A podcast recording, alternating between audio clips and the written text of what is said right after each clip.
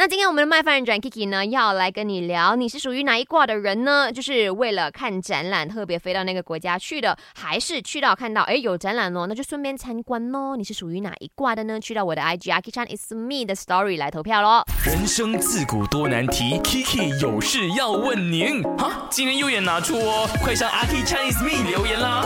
目前呢，看到这一个投票的走势了哈，七十四八仙的人呢选择了去到看到有展览，那就顺便参观喽。那再来二十六八仙呢，是为了看展览，然后呢特别去了那个国家旅游的。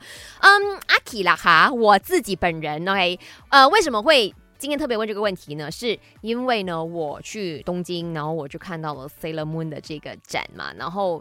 呃，为什么我会特别去看呢？是因为我很喜欢 Sailor Moon。然后从一开始呢，我们想说要去东京的时候呢，我就立刻把这个 Sailor Moon 展览呢放在 itinerary 里面，我说非看不可。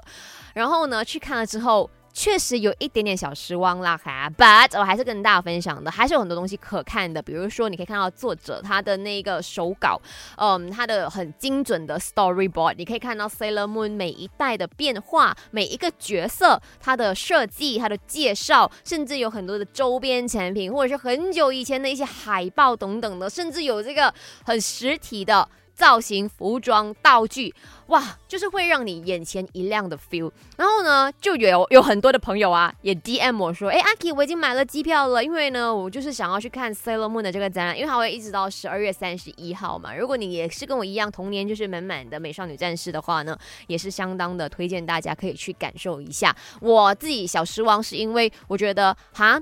我想看到更加多有关于作者他的东西，instead of 很多很多的 Sailor Moon。OK，当然很多很多的 Sailor Moon 也很满足了，但是我也想要了解更加多有关于这位作作者的东西，这样子了。看，